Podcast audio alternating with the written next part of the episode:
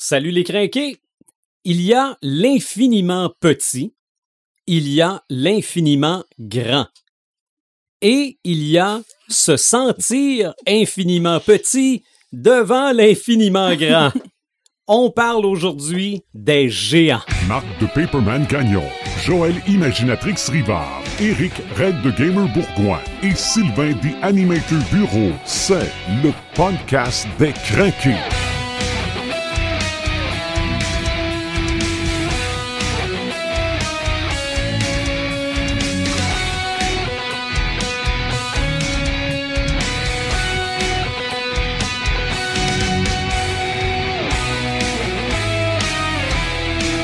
Bienvenue à l'épisode 132 du podcast des crinqués. Paperman, salut! Salut! Imaginatrix, salut! Salut! Et salut le grand Red de Gamer. le tout-puissant, the almighty. là, on ben s- là, ben salut des ma- des animateurs, salut les crinqués. Salut. Euh, Aujourd'hui, oui, on parle des géants. On va mettre quelque chose au clair tout de suite en partant là, pour les gens qui pensent que on parle des géants parce qu'une autrice du nom de Joël Rivard va bientôt mettre sur le marché un Oh, livre qui qu'un s'appelle À l'aube des géants. OK. Ça- C'est un peu à cause de ça. ça nous a inspiré. Puis une chose est sûre, je me suis rendu compte d'une affaire. Je pense qu'elle était pas au courant. Imaginatrix, elle aime les grosses affaires. Oh. OK? Non, non, là, euh, oh, là, là, s'il vous plaît, vas. là. les esprits mal tournés. Non, non, mais quel est l'autre épisode qu'elle a exigé qu'on fasse? Attends, ah, le dinosaure. Ah, les ben dinosaures. Ah, Fait qu'on a fait les dinosaures pour Joël et aujourd'hui on fait les géants. Donc, pourquoi Joël les géants? Puis ça, c'est sans compter les créatures gigantesques. oui, c'est vrai. Les créatures fantastiques dans lesquelles j'avais aussi parlé des géants. C'est vrai. Euh, J'ai pas le choix de dire que oui, les géants, euh, je le répète encore une fois, c'est- c'est c'est une créature qui me fascine euh, depuis la tendre enfance. En fait, si on, on- on remonte loin, là, c'est quoi notre premier contact avec les géants? Quand on est enfant? Hey, moi j'en ai un, mais je le dirai tantôt. là. Je, vais- Ben, je vais voir si. euh, Moi, je suis, en tout cas, je suis sûr qu'on est, on pogne toute la même affaire. là. ah, je suis pas sûr. quelque chose? Ben, moi, je parle de moi, je parlerais de Disney, Jack et le haricot magique. oui. Ouais. à Disney, là, avec Mickey puis tout ça. Là, Mais euh, encore plus ancré dans la réalité que ça. Ben, moi, je pense que mon. euh, j'ai un oncle qui était très, très, très, très grand. Ah, oui, oui, Pour oui. moi, quand j'étais petit, il avait l'air de méchant géant. Mais en, Ouais. fait, en fait, c'est les adultes. OK, oui, oui, quand, oui. Quand on est Ben là, enfant, j'étais rendu, pour, euh, j'étais rendu au géant vert, c'est les cannes de poids, là. oui, aussi, c'est vrai quand on était petit. Mais euh, en fait, quand on est enfant, euh, Mhm. les adultes autour de nous, c'est des, c'est des géants. C'est vrai. Mm. C'est vrai. quelque chose. Et dans Charlie Brown, on ne leur voit jamais la tête. Oui, c'est vrai, parce qu'ils sont tellement grands, puis le Mm. cadrage On comprend jamais rien ce qu'ils disent. C'est vrai aussi. enfants. Oui, c'est vrai. Mm. Euh, puis, puis bref, c'est ça, notre, notre premier contact avec les géants, c'est les adultes. Euh, on les trouve fascinants, puis aussi on a peur d'eux parce qu'ils sont autoritaires. Mhm. Et euh, ça nous amène, ça, ça m'amène un peu à notre deuxième contact avec les géants quand on est petit, et c'est les dinosaures. Oui. On en avait parlé sur le podcast euh, avec les dinosaures.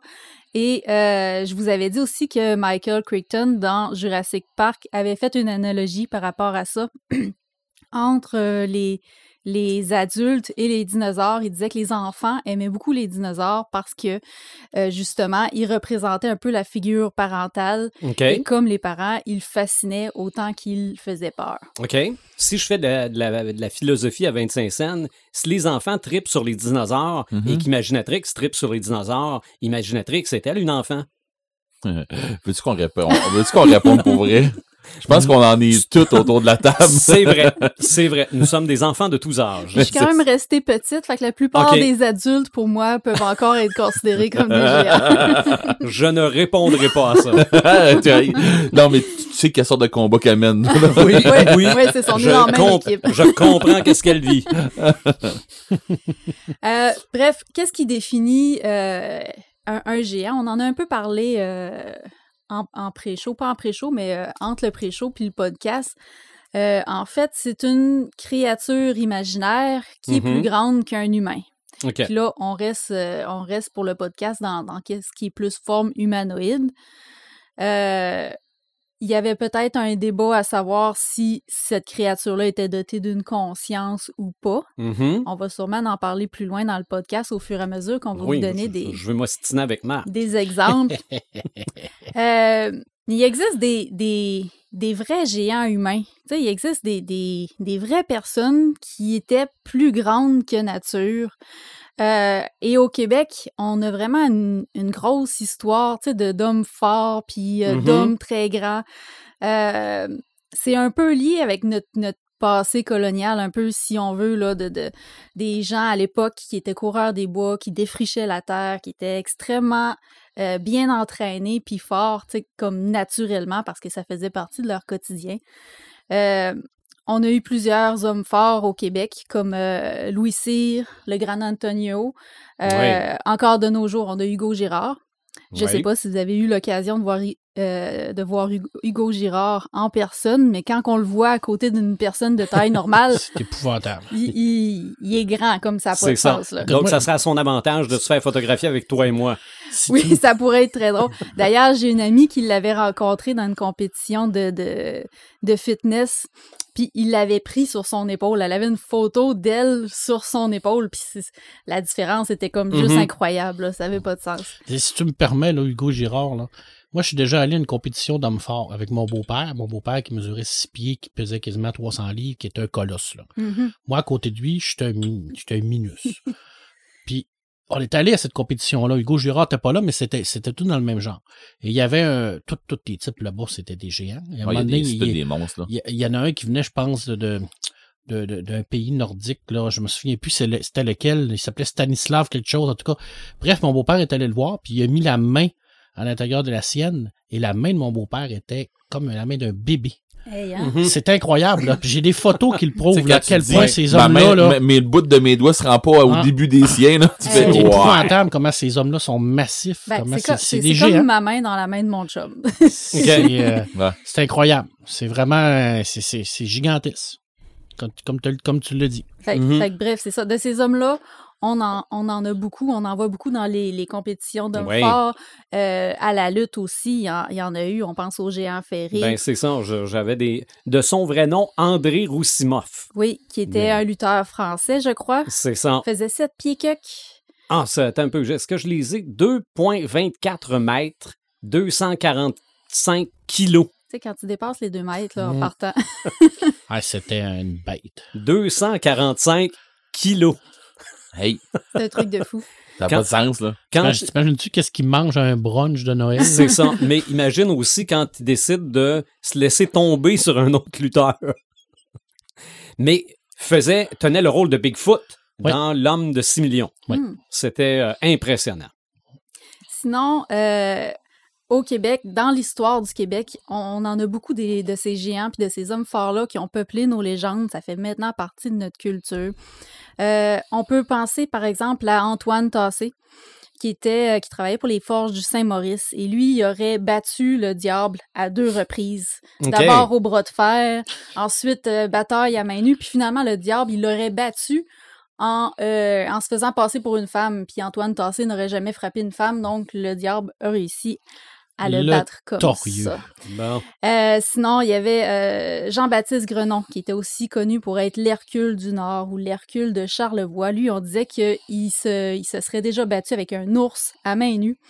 Et euh, pendant la conquête anglaise, euh, il aurait été fait prisonnier par les Anglais et il aurait euh, réussi à s'enfuir en tuant un Anglais d'un seul coup de poing. Et il fait partie de mes lointains ancêtres parce Ah, que ben moi, ma famille, du côté de ma mère, c'est des grenons. Ah, bon, ben, Alors, si on remonte Voilà. ça, il y en a, c'est, c'est euh, Fait que t'as un ancêtre qui était un Hercule. C'est ça. Donc, t'es un. lointain. Fait que finalement, t'es un géant nain. Oui, OK. Ah, euh, non, je partais pour dire, mais je vais te laisser y aller parce que d'après moi, tu vas peut-être même t'en aller là-dedans. Ben, on va voir. Euh, un autre, c'est, il s'appelle Joe Montferrand. Celui-ci il était bûcheron dans l'Outaouais. Et euh, il a été très reconnu pour, euh, pour euh, s'être battu avec 150 Irlandais sur un pont qui enjambait la rivière des Outaouais. Et le fait marquant de cette histoire-là, c'est qu'il aurait utilisé un Irlandais comme massue pour attaquer les autres. Bon. Il l'aurait pris simplement par les pieds, il l'aurait fait voler les d'un bord puis de Tu le l'autre. prends par les chevilles puis tu t'en sers comme batte de baseball. Exactement, puis il aurait jeté euh, tous les, les, les Irlandais à la rivière Ah, euh, bon. de cette façon-là. Transporter des pitounes aussi, sur ses épaules aussi. Oui. Des gros bio de bois, là. Puis il paraît aussi que, euh, d'où ce qu'on pense qu'il y avait une grande taille, c'est qu'il y avait pour habitude, quand il rentrait dans une taverne, de donner un coup de talon au plafond. OK. Il faut rappeler quand même que les plafonds à cette époque-là étaient un peu plus bas que Oui. présentement, mais, Mais quand quand, même. même. Mais quand même, moi, un coup de talon, là, je donne ça en dessous d'une chaise. Pas plus. un, un des plus grands géants que l'histoire a connu, euh, c'était un Québécois on- qu'on appelait le géant Beaupré, Édouard de son prénom. Euh, cet homme-là faisait 8 pieds 3 pouces. Euh, c'est 2 mètres 52. Mhm. On dit qu'à l'âge de 9 ans seulement, il faisait déjà 6 pieds. Et euh, évidemment, il y, avait une maladie euh, de, la, de la- de la glande thyroïde qui, qui faisait qu'il grandissait comme ça. Euh, il y avait une légende, évidemment, qui, qui tournait autour de lui. Euh, cet homme-là, dans le fond, il a vécu sa vie euh, avec les cirques, qui était un peu comme une bête de foire, même qu'il il devait vivre reclus parce qu'il fallait pas que les gens le voient, fallait que les gens payent pour le voir. Fait que euh, il y avait une légende euh, qui tournait autour de lui qui disait que si on le touchait, il, il transmettait une partie de sa force. OK. Et que même après sa mort, les gens allaient voir son cadavre pour le toucher pour avoir une partie de sa force. La réalité, c'est qu'il n'était pas si fort que ça. Il, s'était même, euh, il avait même fait un combat contre Louis Cyr. Et euh, il avait perdu très rapidement parce qu'il était très grand, mais il était quand même, il était pas costaud, là. Il était, il était quand même assez maigre. Euh, C'était pas quelqu'un qui voulait se battre nécessairement non plus.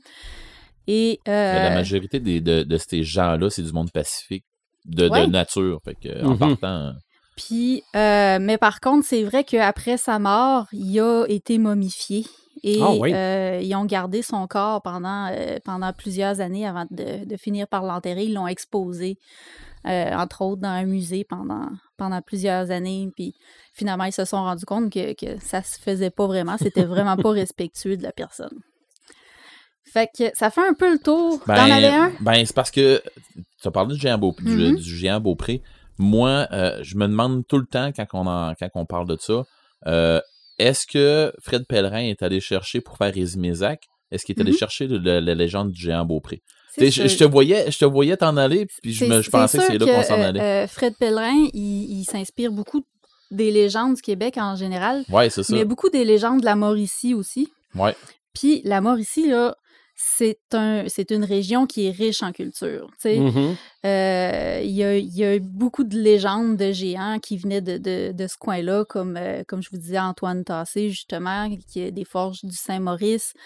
Euh, fait que, oui, ça se peut que. Je sais pas s'il s'est inspiré du géant Beaupré, mais c'est sûr qu'il s'est inspiré euh, des, des, des hommes forts de la région et tout. Là. OK. OK. Mais là, là, j'ai comme le goût de chanter. Ah non. Non, laisse faire le beau dommage. T'es sûr? Moi, je suis Le pas mal, je monde suis est pas, fou. je suis pas mal convaincu, même. Qu'on s'en va? Mais tu nous parles de légendes avec des, des géants et tout ça. C'est des légendes qui ont été écrites il y a longtemps. là. Mhm. Mais là, il y a des légendes qui vont paraître bientôt, Oui, écrites par toi-même. oui. Parle-nous-en donc un petit peu. Ben, en fait. Est-ce que euh, tu peux nous parler? Ouais, ben, ben, de ce que je peux vous parler, on, on est à quelques semaines de la publication. c'est ça. on, c'est moins- on est, à moins, quelques heures de la fin du euh, sociofinancement, je pense. Oui, c'est aussi. vrai. Ah oui? Oui, c'est vrai. quelques heures de la fin? Oui, la campagne se termine euh, lundi soir à minuit. Fait que si vous nous écoutez en direct là, vous avez encore le temps d'y aller. Ou si vous Mhm. nous écoutez, euh, ou si vous êtes dans les premiers à nous écouter euh, quand l'épisode sort sur Ouais, ouais, ouais. Euh, vous avez lundi, encore un on peu va de être temps? le 13. 13, Ouais, c'est le ça. 13, ouais. Euh, puis, puis bref, c'est ça. Les géants, je vous l'ai déjà dit, moi, c'était une, une créature qui me fascinait. Puis j'écrivais euh, des histoires avec ces, ces êtres-là sans vraiment m'en rendre compte. C'était comme un c'était comme un sujet qui était récurrent dans mes textes. Euh, et avec raison, parce que quand que tu regardes autour de toi, euh, quand on en regarde autour de nous, on en voit partout des géants. Tu sais, ju- juste la nature en tant que telle euh, recèle de trucs qui sont plus grands que nous, qui Mhm. dépassent notre compréhension. Et euh, on pense, mettons, à Rivière-du-Loup, en plein cœur du centre-ville, on a la Grande Chute, Oui. qui est vraiment impressionnante. Euh, ça peut être les montagnes, ça peut être les lacs, le creux des rivières. Euh, Je vous parlais tantôt d'une d'une légende de la Mauricie, euh, qui est les... euh, attends, je veux pas faire d'erreur en, en prononçant nom, mais la légende des Mestabéoks, OK. qui sont des, euh, des géants euh, dans la culture atikamekw. Et il y en aurait un de ces géants-là qui aurait pris son canot et euh, il voulait mourir au loin. Il y avait une meute de loups qui le pourchassait OK. et euh, il voulait, il voulait s'enfuir de ces loups-là. Fait qu'il aurait, euh, il se serait en allé direct dans la terre avec son canot. Il aurait continué à ramer et il aurait creusé le, le lit de la rivière Saint-Maurice avec son canot et il serait allé mourir dans le fleuve Saint-Laurent. OK. Fait que ça, c'est des, des légendes auxquelles que je me rattache. C'est des, des, des, des éléments qui nous entourent auxquels que, que je veux parler dans mes histoires. Mais évidemment, l'imaginaire embarque et, euh, et fait un lien entre qu'est-ce qui est concret pour nous, qu'est-ce qu'on voit, puis qu'est-ce qui peut être fantastique et leur donner une espèce de, de forme fantastique. OK. Mais là, dans ton livre, bon, évidemment, je veux pas vendre de punch, puis je les connais pas, les punch, j'ai hâte de les découvrir. c'est des géants, mais dans notre région, Oui. dans l'Est du Québec. Oui, parce que c'est quelque chose que je veux, euh, je veux faire de plus en plus avec mes, mes textes, avec mes histoires, c'est de faire découvrir notre région. Parce qu'il n'y en a pas beaucoup qui le font. Il y a Mhm. d'excellents auteurs québécois qui feront découvrir leur région à eux. Et euh, je trouve ça absolument merveilleux de découvrir d'autres coins de pays comme ça. Et puis, euh, moi, ben, c'est ce qui m'a motivé un peu à écrire des, des nouvelles qui se passent au Bas-Saint-Laurent, que ce soit à Rivière-du-Loup, que ce soit au Témiscouata, à Desjely, à Saint-Elzéar. Euh, je, veux, je veux faire découvrir notre, notre région hot, par le... Ce qui est hot, c'est que quand tu lis un roman comme ça, euh, un peu comme quand j'ai lu Abîme, Mhm. quand tu lis un roman, puis que qui est rattaché à des, à des points bien précis dans qui une existe, région ouais. que, qui existe, tu, tu, tu vas lire ça, puis tu arrives dans cette région-là pour aller euh, faire n'importe quoi, là.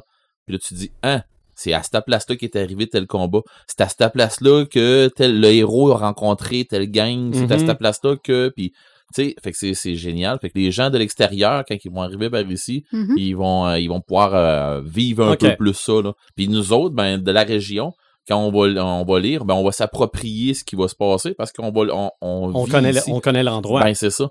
Oui, puis aussi, tu sais, dans, dans le vocabulaire, dans les dialogues, euh, j'utilise des régionalismes. Euh, je parle, par exemple, à un moment donné, de l'accent, de l'accent brayon, euh, tu sais, de trucs qui sont vraiment d'ici, que nous, on comprend, oui. que les, les gens de l'extérieur vont peut-être vouloir faire de la lecture un petit peu plus active en allant rechercher c'est Mhm. quoi ce truc-là, c'est quoi cette expression-là. Fait que... Y a-tu du monde qui met le culoton pour aller jouer dans la neige?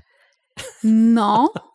non, mais euh, à cette époque-là, euh, Ouais. à, à l'époque que l'histoire se passe avec mon petit garçon en hiver, euh, il n'y avait pas de, Ah, y avait pas de, de gros culottons comme on Ah, a bon, à ben, cette heure. coudonc. Mais oui, il y avait les, les babiches, puis il allait poser les, collets pour le lièvre, puis OK. La date de sortie? la date de sortie, ça va être en janvier. Je ne l'ai pas déterminé. En fait, je voulais faire mon lancement comme pas mal en même temps que le. Le- Est-ce qu'on se fie sur la date, la, la date qu'il y a sur euh, la ruche? Euh, Parce que la date de il va, il va livraison, sortir à- c'est... il va sortir avant ça. Les gens qui vont le recevoir par la poste, ils vont le recevoir au plus tard à la fin janvier. Mais avant ça, au mois de janvier, il va y avoir le lancement. Je suis en train de finaliser les, les détails. Il va y avoir un lancement à Rivière-du-Loup et un lancement à Desjely. Euh, puis puis c'est ça, un coup que les lancements vont être faits, là, je vais procéder aux, aux envois là, de, de toutes les personnes qui ne seront pas venues chercher le, les Question exemplaires. pour ceux qui, qui te connaissent un petit peu, puis qui ou euh, qui connaissent un peu le, le- ce que tu as fait à Mhm. date. Euh, est-ce que tu as besoin d'avoir lu un autre de tes romans avant? Genre Le Berger des Loups, mettons, est-ce qu'il faut l'avoir lu? Non, Le absolument Berger des Loups pas. est tout seul, puis... Oui, c'est indépendant. Le Berger des Loups, c'est vraiment de la fantasy dans Ouais. un univers euh, complètement inventé, tandis que le- les, les trois nouvelles d'À l'aube des géants est vraiment dans notre monde, à nous. euh, c'est trois histoires indépendantes aussi. C'est Ah trois oui, histoires que tu peux lire euh, dans le désordre, comme tu veux. Les deux premières nouvelles se lisent l'hiver, fait que je m'attends que les gens vont peut-être vouloir les lire Mhm. présentement parce qu'on est plus dans le mood. Puis la dernière nouvelle, qui est une novella, elle, elle se déroule en été. C'est une histoire de camp de vacances, c'est une histoire de bar de feu. Fait que, euh, fait que là, les... Slasher de bord de guerre. Un géant slasher. Ouf. Ouf! Bon, Qui prend ses victimes comme batte de il baseball. n'y a même pas besoin des bottes de 7 lieux, lui, en plus. hein. Non, absolument pas. Ben, on, euh, on a tous hâte de lire ton Mhm. livre. C'est un méchant temps à part de ça. là. Oui. Avec le, le coffret. Moi, j'ai pris le coffret, moi. Va péter. Euh, excuse. J'ai passé à deux doigts d'en avoir un. OK. Ouais. mais, mais dans le fond, tu vas avoir le même coffret que, que, que Sylvain a pris. Bon, tu vois? Hein? Ben non, oui. OK, mais À toi- j'ai... à toi arranger ça. Ah! Non, non, en fait, c'est que euh, celui que Marc a pris, il y en, en a plus. Ouais, c'est ça. C'est le coffret du berger. Ouais. un coffret que j'avais déjà sorti l'année Ouais. dernière. Que j'ai acheté. Sylvain avait acheté à, à ce moment-là aussi. Euh, Puis ça, ça inclut et mon premier roman, Le berger des loups, Ouais. et le recueil. Ouais. Euh, et des petits euh, cadeaux qui sont en lien avec le berger des loups. Ouais. Celui que tu as pris, puis il en reste d'ailleurs encore cinq exemplaires, je crois, euh, c'est le recueil seulement. Et ça vient aussi avec des petits cadeaux, mais ceux-là sont liés au recueil à l'aube des géants. Ouais, c'est ça. Euh, mais c'est ça. Il, il vient pas avec le berger des loups. Si vous voulez avoir le berger des loups, je pense qu'il en reste une dizaine d'exemplaires là, en duo avec à l'aube des géants, mais il vient pas en coffret celui-là. OK. Moi, je suis- moi j'ai été, j'ai été chanceux. J'ai le coffret... euh, Oui, oui, toi, tu as le coffret. À puis, des géants. euh, puis vu qu'on se Mm. connaît, là, je vais, je vais m'arranger pour te, te rajouter Bon. euh, un berger là-dedans. Tu sais, qu'est-ce que je vous avais dit, hein? Dindans, Des- tout le monde. des- Dindans, les... euh. Des connexions, des Des connexions. connexions, oui. C'est ça. Moi, j'ai fait, moi, j'ai fait comme tout le monde, puis toi, tu passes. euh, À côté. Comme d'habitude. free. Ben oui. Mais tu t'attendais à quoi? Mais, mais c'est bien correct. tu t'attendais à quoi? Fait que, euh, On, on est des amis. Ben oui. Fait que je terminerai ça en, en disant que dans le fond, pourquoi qu'on utilise les géants dans la fiction, Mm. c'est parce qu'ils personnifient tout ce qui est plus grand que nous. Mhm. Euh, ils nous en remettent à notre place dans l'univers un peu, si on veut. Ils nous rappellent à quel point on est petit Ouais. et insignifiant dans l'univers. Bon. Puis, euh, Wow, wow, wow, là. Je suis pas, Non, mais- je suis pas insignifiant. hein. Non, mais, mais, mais non, par mais rapport à la grandeur de Oui, oui, non, non, je sais. Je sais, on est, on est une poussière. il y, a, il y a des concepts qui sont tellement plus grands que nous qu'on peut Mhm. avoir de la difficulté à se les imaginer. Oui. Mais en les mettant dans des personnages comme ça, ben Oui. là, on est capable de faire des liens, puis Mm. faire des... des- Ouais, parce que c'est un des principes qui, qui est utilisé dans les jeux. pis tout ça, autant dans les jeux de, de rôle que les jeux sur table, que les jeux, les jeux vidéo, que Pense-y, là. euh, c'est un, c'est un principe qui, qui- qui est utilisé. C'est ça. euh, Mm. Le gigantisme, on va dire. C'est le danger, mais l'émerveillement aussi. Ouais. Oui. Que tu fais. Ah, long, c'est donc ben gros, c'est donc ben wow, mais finalement, je peux tomber, je peux donc ben mourir là. C'est ça, C'est c'est ça. Si- S'il me voit pas, il me pile dessus, c'est fini. Ouais, c'est ça. Mm. Puis s'il me voit puis il me court après, c'est fini pareil. ça se peut aussi. Dans la littérature, Paperman, les géants, Il y a pas Écoute. personne qui en parle ben ben. Et, Non. une chance que Joël fait des livres là-dessus. ouais, c'est ça. J'étais parti là sur une euh, allègrement sur une immense recherche.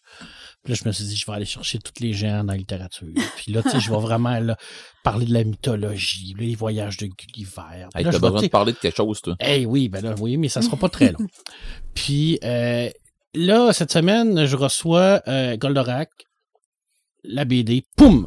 Là, je reçois euh, René Lévesque en BD, poum! Puis là, ça chemine dans ma tête. Et là, je suis dans ma voiture et je suis en train d'écouter la bande sonore de Braveheart. Puis là, je me dis, Trois géants. je suis-tu. Je suis en train de changer toute ma recherche, moi, en cinq minutes pour dire que oui, les géants, c'est des créatures mythiques. Oui, on en a partout dans la littérature. Euh, Hulk, c'est un géant. C'est vrai. C'est le géant vert, c'est la représentation même de, de la force du géant, même s'il n'est pas immense, mais même il y a eu un instant où qui- il, il grossissait avec Ouais. ses pouvoirs. C'est ça. Euh, Ben, dans, dans le film de 2003, Oh, effectivement. Ouais, mais il y, a, Puis- mais il y a une histoire comme de quoi qu'avec euh, euh, plus que tu lui donnes de, de, de, euh, de pouvoir kinétique, plus que tu, tu le Mhm. frappes, tout ça, il prend, il prend de la force. Il prendrait de l'expansion, C'est ça. effectivement. Peut-être. J'ai déjà vu ça quelque Mais part. il a beaucoup mais- évolué comme personnage. Mm. Puis là, je me suis dit, ou bien je m'en vais vraiment dans des trucs où ce que on parle de géants, mais tu sais, de personnages qui sont pas nécessairement immenses au niveau de la taille, mais qui peuvent être immenses au niveau de leur représentation, de leur représentation dans, dans notre société. Mhm. De- D'où l'expression plus grand que nature. Plus grand que nature. Et là, je regardais euh, ce Goldorak. Et puis, je me disais que c'était que, que, dans le fond, un, un immense robot géant.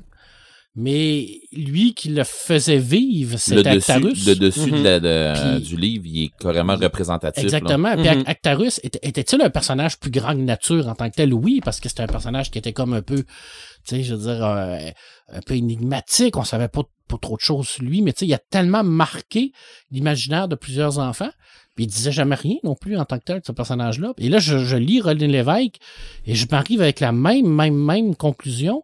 Euh, une magnifique BD euh, d'un personnage qui était minuscule. René Lévesque, c'était pas un grand homme, il était petit et il était pas physiquement grand, mais par tout ce qu'il a fait, par tout ce que du, du bon comme du mauvais, parce qu'on n'est pas là pour juger, mais il a amené tellement d'affaires que, que je me disais, oh, c'est un géant, cet homme-là aussi.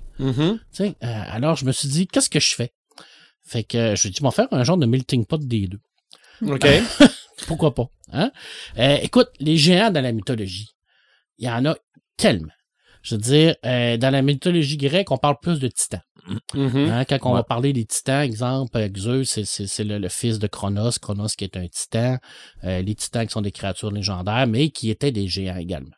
Alors, déjà là, de base, la mythologie nous parle de géants et on sait que la majorité de la littérature qu'on a aujourd'hui, la culture de l'imaginaire, part de la mythologie. C'est comme un peu la base de la culture de l'imaginaire. Alors, euh, les voyages de Gulliver, je t'en ai parlé tout à l'heure. Et ça, c'est intéressant, les voyages de Gulliver, parce que là, on est en, en 1715 quand le roman sort. OK. Euh, et c'est pas un géant en tant que tel. Tu sais, je veux dire, Gulliver, c'est un, c'est un, c'est un homme comme toi et moi.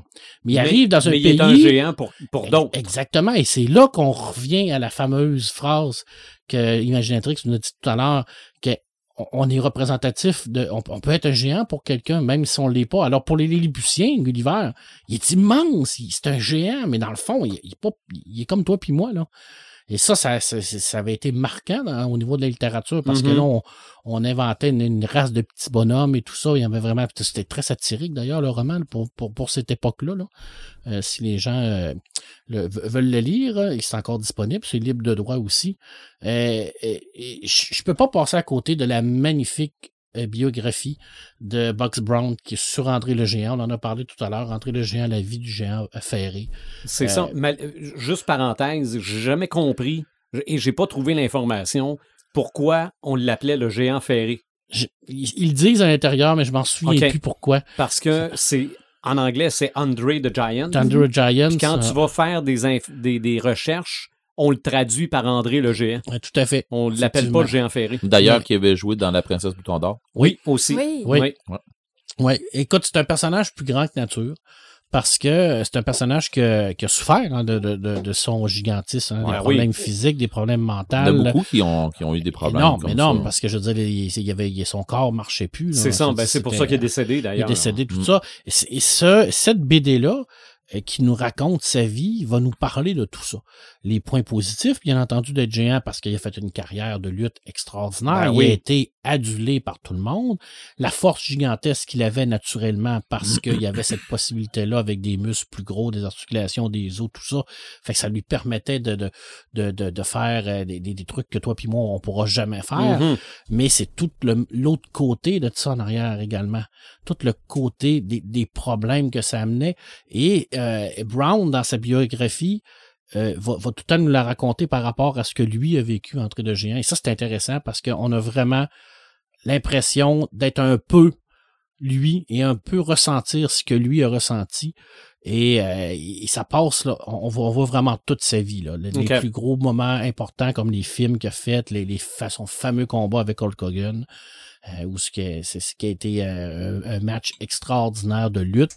Euh, D'ailleurs, la lutte pour les petits garçons et les petites filles Hmm. qui regardent ça, c'est des géants. je veux dire, quand, Oui. quand, quand t'as 7-8 ans, tu regardes la lutte, tu fais comme, mais mon Dieu, ça C'est ça. Ben, déjà qu'on considère les adultes comme étant des géants, imagine voilà. les lutteurs. Ben, c'était quand- c'était quasiment des dieux qui se battaient, là. Tu sais, je veux Mhm. dire, on, on est proche, là, de, de la représentation des dieux de l'Olympe, là.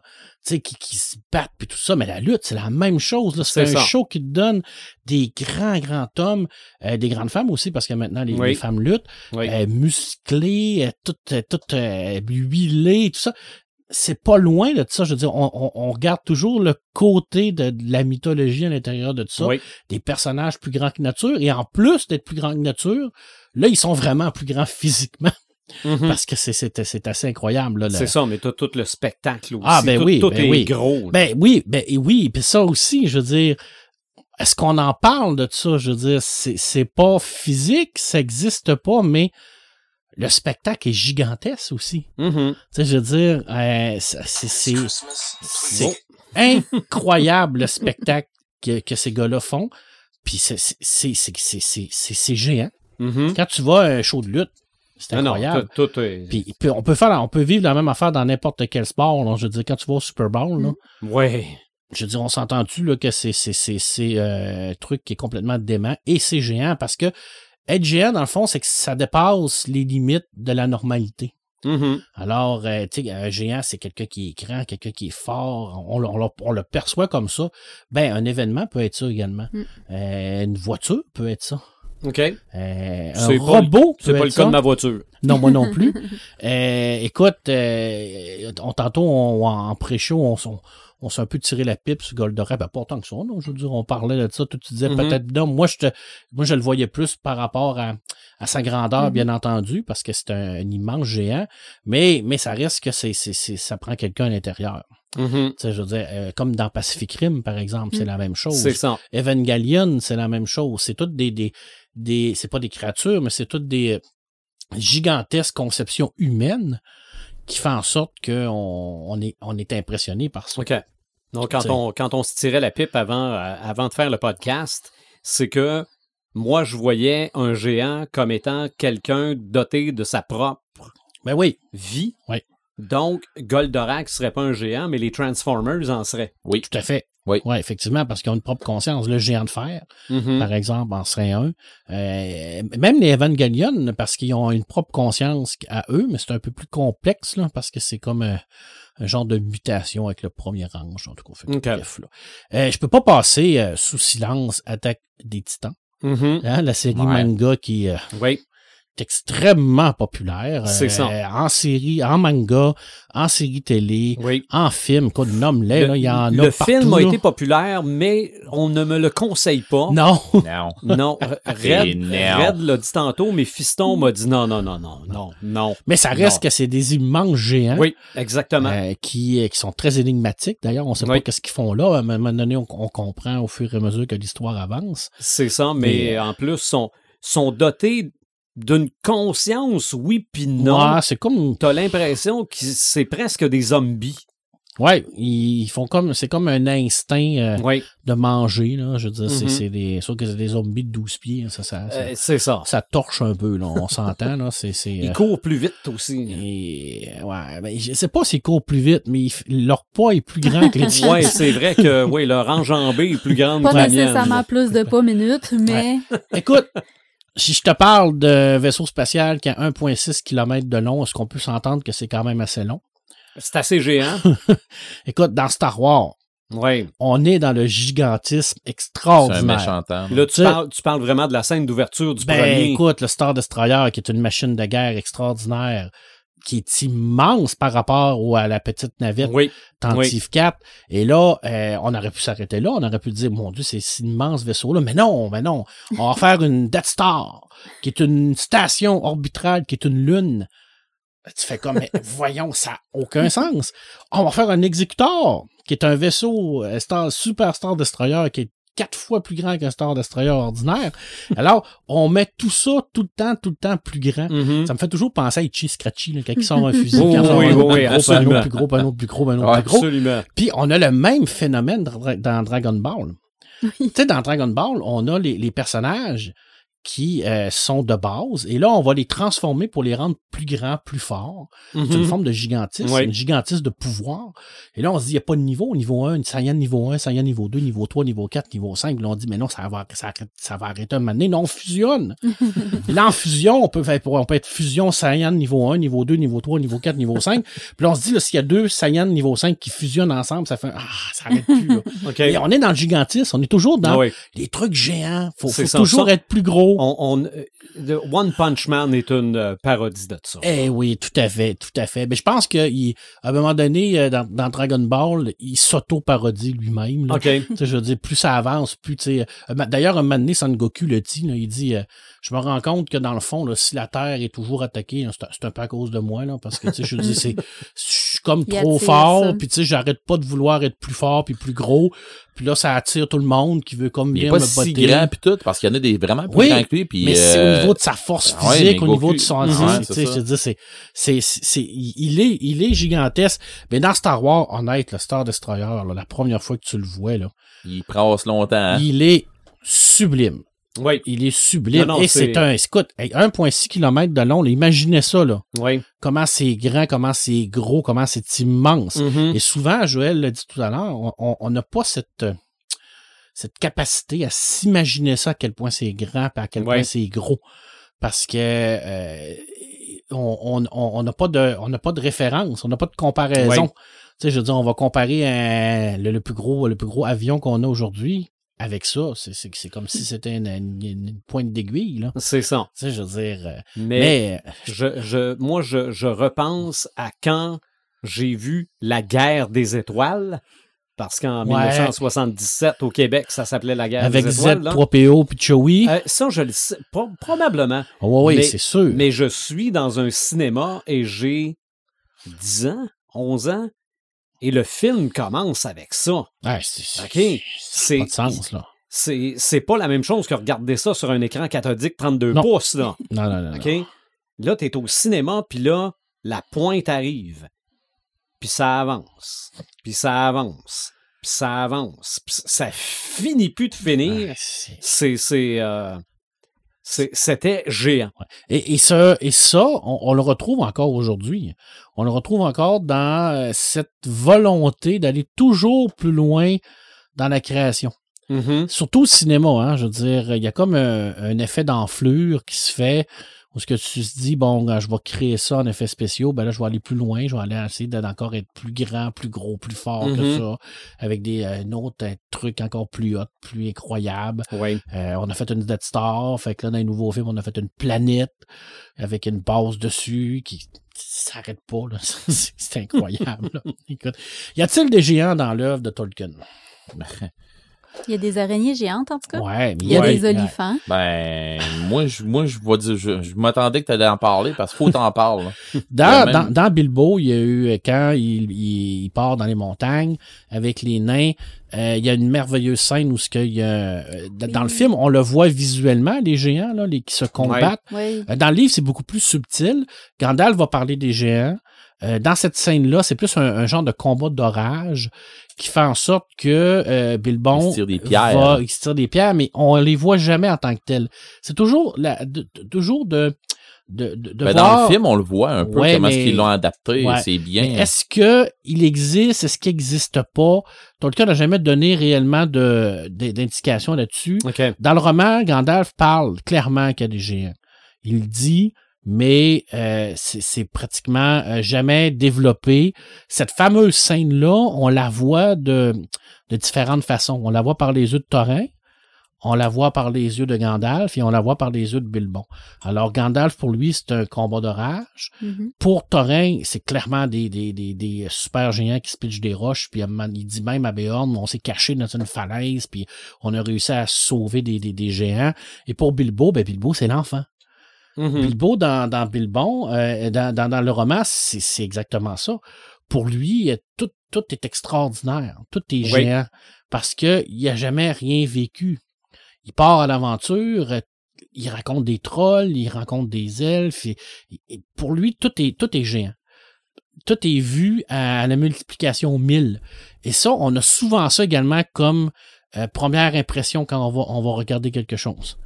Sais, euh, une impression de, de gigantisme, une impression de, de, de, de euh, te- tellement immense que ça nous reste marqué. Euh, je vais te donner un exemple. La première fois que tu écoutes le film Alien, Oui. que tu vois la créature qui descend pour tuer euh, Brett dans les chaînes là, avec le chat, là. Puis tu la vois, là, elle est immense. Elle descend tranquillement, là, puis là, tu fais comme Ah! Là, c'est la première fois que tu vois de ta vie, là. Quand elle sort de la, bou- de, de la, de la boucane, puis tout, là, Ouais. tu fais. Là, tu ah, fais comme mon Dieu, là. Et, et ça, jamais tu vas revivre ça après ça. Parce Mhm. que c'est la première impression que tu as, mais c'est tellement immense, c'est Oh, tellement malgré gigantesque. Que, malgré que tu fais ça avec la reine dans le deuxième. Un peu aussi, même s'il n'y a pas le même niveau parce que la surprise n'est pas là. Mais cette créature-là était jouée par un géant. Le, le personnage qui le jouait, c'était quelqu'un qui était immense. Euh. Physiquement, c'était un grand, un, un grand gaillard. C'est le- D'ailleurs, c'est le même personnage que. C'est le même personne qui a joué Predator OK. dans le film. Ben, au début, ils en ont parlé aussi dans le film That Made, That Made Us, qu'ils ont mis deux personnes dedans avec des échasses, pis des Oui, avec des Ah, bras d'un côté, là. ouais, ouais, ça n'avait pas de sens, ça. Ouais, Il y a Jean-Claude Van Damme qui avait fait des. euh, Oui, qui avait fait des tests. D'ailleurs, le premier, le premier costume du Predator avec Jean-Claude Van Damme, là, allez, allez googler ça, là. Oui, si vous allez, vous allez vous taper une ça. gigantesque rigolade. c'est ça, parce que du monde qui pense encore aujourd'hui que c'est lui qui est dans ben le oui, film. ben oui, mais ça, ça Mais fait partie de la légende. C'est ça, mais c'est lui qui a fait les premiers tests. Oui, ouais, tout à Puis fait. non, non, non, ça aurait pas Non. donné le même film, là, pas du tout. Effectivement. Et il y a des personnages iconiques qui sont des géants. Je veux dire, euh, Chewbacca, Oui. Oui. dire, en Star Wars, c'était considéré comme un géant. L'acteur lui-même était, Oui. était Oui, immense. c'est vrai. Mais je veux dire, tu sais, je veux dire, même dans la représentation et dans la façon de le décrire, on sent très bien que pour, pour Han Solo et pour les autres personnes qui sont autour, c'est quelqu'un qui, est- qui, qui est plus grand que nature. Tu sais, Mhm. Physiquement Oui. et par sa présence. On l'a. Je terminerai avec les créatures gigantesques cosmiques. Mhm. Y, a- y en a-t-il, mon cher? Ben, en tout cas, pour un certain euh, Lovecraft, oui. Toulouse pourrait être considéré comme un immense géant, bien entendu, parce que c'est la créature qui l'a créé. Mais euh, je pense que la beauté de l'œuvre de Lovecraft, c'est de nous faire réaliser à quel point on n'est rien par rapport à ce qu'il y a Mm. dans le cosmos. OK. Et ça, euh, ça c'est représentatif par rapport à la taille, mais également par rapport à, à, à tout, ce qui est, tout ce qui est relatif à, à notre vie. Tu sais, je veux dire, quand on regarde notre petite existence d'environ 84 ans en moyenne pour les hommes, 88 pour les femmes, je pense qu'on est rendu au Canada, et qu'on compare ça par rapport, mettons, à la vie d'une étoile qui se calcule par milliards d'années, on se dit qu'on est réellement qu'une petite poussière. Et, et là, on peut refaire la même chose quand on compare notre vie à nous par rapport à la vie d'un éphémère ou d'une Mm. fourmi. Mhm. Je veux dire, c'est incroyable à quel point l'univers est, est gigantesque. Ça, Oui. ça nous rappelle notre impuissance Oui, un peu. oui, là, tout à face fait. Face Tout tout à fait. ça. Oui. Tout à fait. Et ça, ça réveille en nous une curiosité, peut-être même, peut-être même une crainte de- devant ce- ce- cette immense euh, étendue spatiale-là qu'on connaît pas. Oui. Hein? Et on pourrait faire le même exercice par rapport aux profondeurs de, de l'océan qu'on connaît absolument Mm. pas. Je terminerai avec probablement le, le plus grand des géants dans l'œuvre de Lovecraft, qui est Azathoth. Azathoth, qui est une genre de grosse boule dégueulasse qui flotte dans l'espace. Ouais, c'est une interprétation. Ouais, qui, qui est Mhm. comme un genre de, de dieu ultime, mais qui fait rien. Il est là. C'est, c'est- il est comme, il, dirige comme tout, mais c'est pas réellement lui qui dirige. Il y a un paquet de monde autour qui gravite autour de lui. C'est, un peu représentatif de, de tout ce qu'on comprend pas, de tout ce qu'on peut pas expliquer. Et en même temps, c'est il, il développe tellement une crainte chez les personnes qui, qui, qui, qui, qui l'entendent parler ou qui, qui l'entrevoient que tu te dis que c'est, c'est quoi? Tu sais, je veux dire, c'est, c'est, ça, ça- c'est, ça le- le- la beauté de. de D'ailleurs, je veux pas. euh, excusez-moi, là, mais euh, pour ceux qui veulent pas avoir un divulgateur, un spoiler sur euh, l'affaire, sur euh, les dossiers de Sherlock Holmes, les dossiers Cthulhu, euh, à la fin, c'était un duel de titans, là. Il y a un duel carrément de titans, là, où euh, t'as Néerlatotep qui se bat, ben, qui est devenu, c'est Moriarty qui est devenu Néerlatotep, et qui se bat contre euh, Cthulhu directement, là. c'est immense. là. Puis comme ils comme ils le décrivent, là, euh, Marc, tu vas être d'accord avec moi, là, comme ils décrivent ça, là, c'est, c'est, un, c'est un combat cyclopéen. Là. Ah ouais, ouais, c'est clair, C'est immense. C'est immense. Fait que je, je termine, mon cher Sylvain, avec euh, le, le fameux passage de, des géants dans, dans, dans Bilbo. Euh, Bilbo le Hobbit, qui euh, va comme si, parce que c'est c'est euh, c'est quand même Je écrit me par- demandais si t'allais le lire, justement. c'est quelqu'un qui est quand même euh, considéré lui-même comme un géant de la littérature. Alors, tout à l'heure, jusqu'au jour où ils se heurtèrent à un orange, un orage plus qu'un orage, un duel d'orage. Vous savez combien terrifiant peut être un vraiment gros orage dans les terres et dans les vallées. Surtout quand deux orages se rencontrent et s'entrechoquent. Plus terrible encore sont les tonnerres et les éclairs la nuit dans les montagnes quand les tempêtes montent de l'est et de l'ouest pour se faire la guerre. L'éclair éclate sur les sommets, les rocs tremblent, de grands fracas fendent l'air, et vous roulez dans toutes les cavernes et tous les creux, et les bruits sont remplis de bruits accablants et de lumière brutale. OK. Et ça, c'est la représentation de deux géants qui se pitchent des roches, mais est-ce que c'était réellement des géants ou seulement une interprétation? OK. Et ça, c'est- ça Ou restera- seulement le tonnerre qui frappait dans, dans, dans la vallée, euh, dans, dans une région montagneuse, que ça devait en claquer fait, sur un mètre en Quand, temps. quand on remonte au premier peuple, tu sais, qui ne pouvait pas expliquer c'était quoi le tonnerre, ben, Et voilà. il y, a, il y a plusieurs euh, civilisations que pour eux, c'était justement des géants qui étaient en train de se battre. Je serais pas surpris que Tolkien ait, ait pris son Tolkien était un Ben- amoureux de la mythologie nordique. Exactement. Ben, C'est ça, ben c'est, c'est tard. Tu sais que Thor pour, qui frappe Mhm. avec, son, Oui, avec son marteau. ouais, mais Mhm. pour avoir écrit ça, là, il a fallu que Tolkien euh, se ramasse à un moment donné en montagne, à une place où il a pogné un orage. Parce qu'en montagne, quand tu es dans une région qui est montagneuse, qui que du rock, Mm. là, euh, C'est pas pareil, hein. C'est pas pareil. C'est Ok. pas la même game. non, c'est- euh, ok. la, la même game. T'as l'impression que le tonnerre tape à côté de toi, même s'il est vraiment loin. Ça, ça, ça frappe, ça n'a pas de sens. Le, le, puis la résonance a juste pas de bon sens. Puis tu le sens vibrer autour de toi parce que quand le tonnerre tape à terre, ben, il tape dans, dans, dans Dans le le roc, roche. puis la vibration, tu la sens tout le tour. Mhm. Fait que de là, de- c'est pour ça que j'ai tout le temps pensé que Tolkien a dû vivre quelque chose dans- similaire à ça Sûrement. pour pouvoir écrire ça comme ça. C'est quelqu'un qui prenait des longues marches, il aimait beaucoup la nature, fait que. Mais en même temps, c'est un amoureux de la, de la mythologie nordique. Alors pour lui, c'est sûr que ça vient de là. C'est tout, tout un melting pot de ça. C'est tout, toutes Un- un les références, c'est ça, C'est toutes les références qu'il y a. Où il a prédit le film Godzilla versus Kong. Ouais, mais je n'avais pas parlé, ça, je vais te le laisser. Je n'ai pas parlé de Giant Man non plus, qui est quand même un personnage c'est euh, vrai, Giant Man, qui oui. est assez extraordinaire aussi Ben, dans Marvel. surtout là. quand on le voit arriver dans les films. Oui, Dans euh, Civil War. Oui. Qu'il devient Giant Man. ouais, c'est vraiment impressionnant. C'est un beau personnage aussi. là. Il y en a des vrai. personnages aussi dans les comics qui sont les géants. Oui, oui, oui. dire, qui ont la capacité de grandir, de rapetisser, ou qui sont déjà géants tout court. Il y en a beaucoup. Dans ma Loki, liste. Loki peut- est fils de oui, géant. c'est vrai. Ouais. Oui, oui, oui, Ouais. absolument. Mhm. C'est vrai. Du Euh. Dans ma liste, j'ai mis Kong, Ouais. King Kong. On considère ça comme un géant parce que normalement, normalement un, un singe, c'est pas si grand que ça. Euh, on a parlé vite, vite du géant de fer Oui. qui, à ma grande surprise, n'a jamais eu de suite. Je comprends pas ça. Quel beau film. Oui, que j'ai uniquement en cassette VHS, Ah. par exemple. là.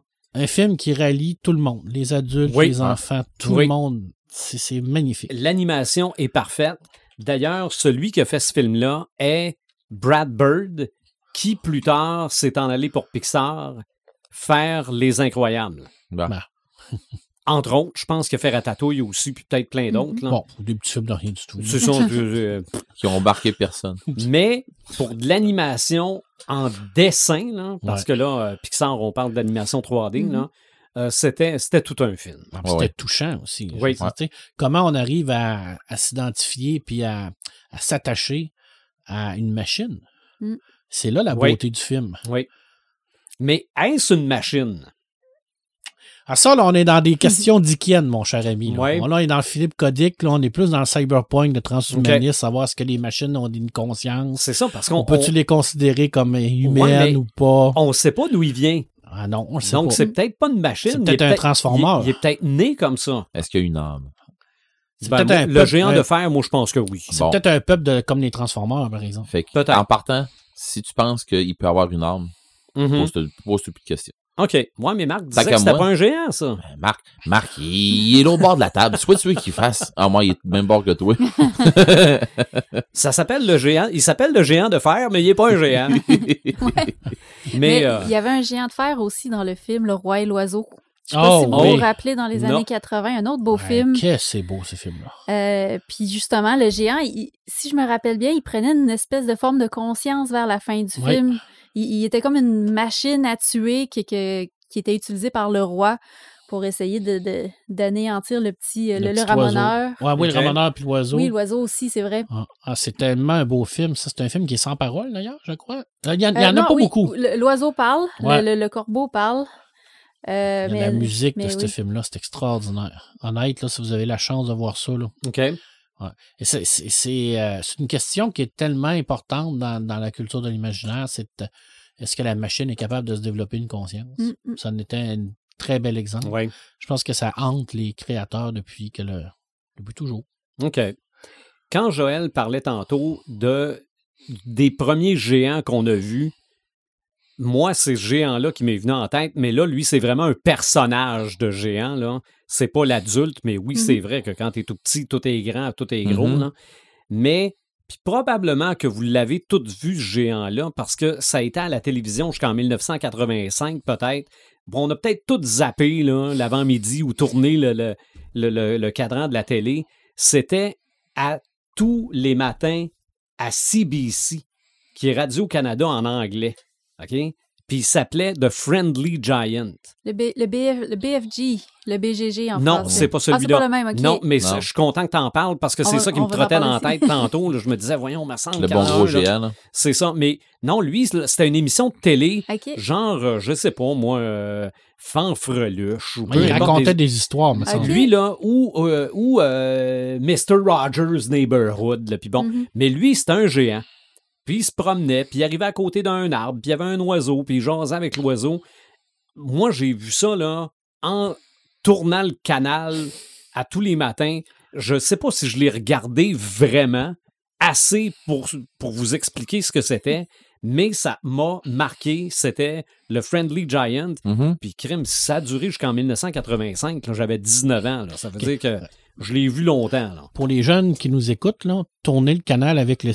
Comme... Ouais, non, non, non, ça c'est... Parce que dans, le temps, on tournait le canal. C'est ça. pire que ça. Dans le temps, il fallait qu'on se lève. Ouais. On fallait qu'on se lève pour changer le Jusqu'à la télévision. C'est ça. Et si, ça, et si on trouvait ça plate, fallait qu'on se relève pour aller ça. changer Des fois, il fallait changer les, Les, les, les, antennes, les oreilles oui, de lapin. aussi, aussi, les premiers, en- les premiers magnétoscopes de mes oncles avaient des roulettes Ouais, monsieur. pour changer les canaux aussi. Oui, ça où il y avait des fils avec la manette. Oui, Oui, c'est vrai. C'est ça qu'on avait. C'est vrai. Mais on a fait de gigantesques progrès. Oui, Quand le. Gérald pas est- de géant. quand le Gérald est arrivé, c'était gigantesque. C'était, c'est un géant. Euh, on a parlé de l'attaque des titans. Il y a aussi un. Cette histoire-là, faut qu'on en parle. C'est Jack et le haricot magique. Ouais, oui. Ouais. OK? Oui, Red en a parlé tantôt. Ouais, Parce mais moi, j'ai parlé de la version Disney avec euh, Mickey Mouse puis euh, Ouais. tout ça. Là, mais, mais, moi, c'est moi, mes premiers, moi, c'est mes premiers amours avec les géants, là. moi, c'est les Looney Tunes. Ah, Ok, oui. OK? Les Ouais. Looney Tunes ont tellement parodié Mm. Jack et le haricot magique.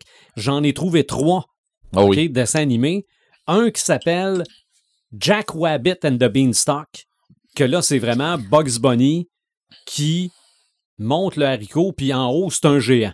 OK? C'est, pas une, un personnage qui reprend le rôle du géant, c'est le géant de l'histoire. Mais t'as aussi Beanstalk Bunny, où le géant en haut, c'est Elmer. Ok. oui. Puis moi, c'est celui-là que je me rappelle Oui, le plus, là Je pense que moi aussi. hein. et Tweety and the Beanstalk. Puis là, c'est Sylvestre qui est tout petit, puis Tweety qui est immense. Là. Ok. Puis là, là, euh, euh, j'ai Ah, j'ai cru, j'ai cru voir un, un petit minet et non pas un gros minet parce que là, il est tout petit. Là. Euh, puis probablement, regarde, les Simpsons doivent avoir parodié Ben oui. ça. Ben, Tout le euh, monde a les, parodié les ça. contes interdits, je pense qu'ils en ont fait un, Jack et haricot. Je l'ai pas lu encore. Mais il me semble qu'il est dans leur, mais oui, il y en a euh, un. Ben, il doit pas être gentil, le géant. Euh, ah, mais malgré sûr. que c'est peut-être. Ça peut être peut-être Jack, Jack, qui est pas c'est- peut-être Jack que c'est ouais, un enfoiré. je serais curieuse de voir c'est qui le géant. Ouais. OK. OK. comment ils l'ont personnifié. C'est ça. Il y a eu un film, une, adaptation aussi au cinéma parce qu'il y a eu une époque, là, on recule peut-être de 15 Ben, ans. il y a Jack the Giant Slayer, là. Ouais. Chose comme ça. là. Ouais, ouais, ouais, aussi. Oui. Mm. Oui, absolument. Fait que moi, ça, c'est les, les géants qui m'ont marqué, mais le BGG, euh, Oui, si tu veux en parler, là. Ben, qui est en fait un- une adaptation du livre de euh, Roald Dahl, euh, qui, est, euh, qui est un auteur britannique. Puis ce qui est intéressant là-dedans, c'est que euh, cet auteur-là, lui, il a fait la Deuxième Guerre mondiale dans le Royal Air Force.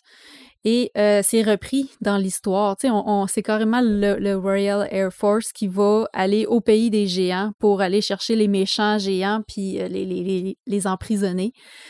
Il s'est inspiré un peu de sa vie, de, de, de qu'est-ce qu'il a vécu à la guerre pour, pour parler dans ce film-là.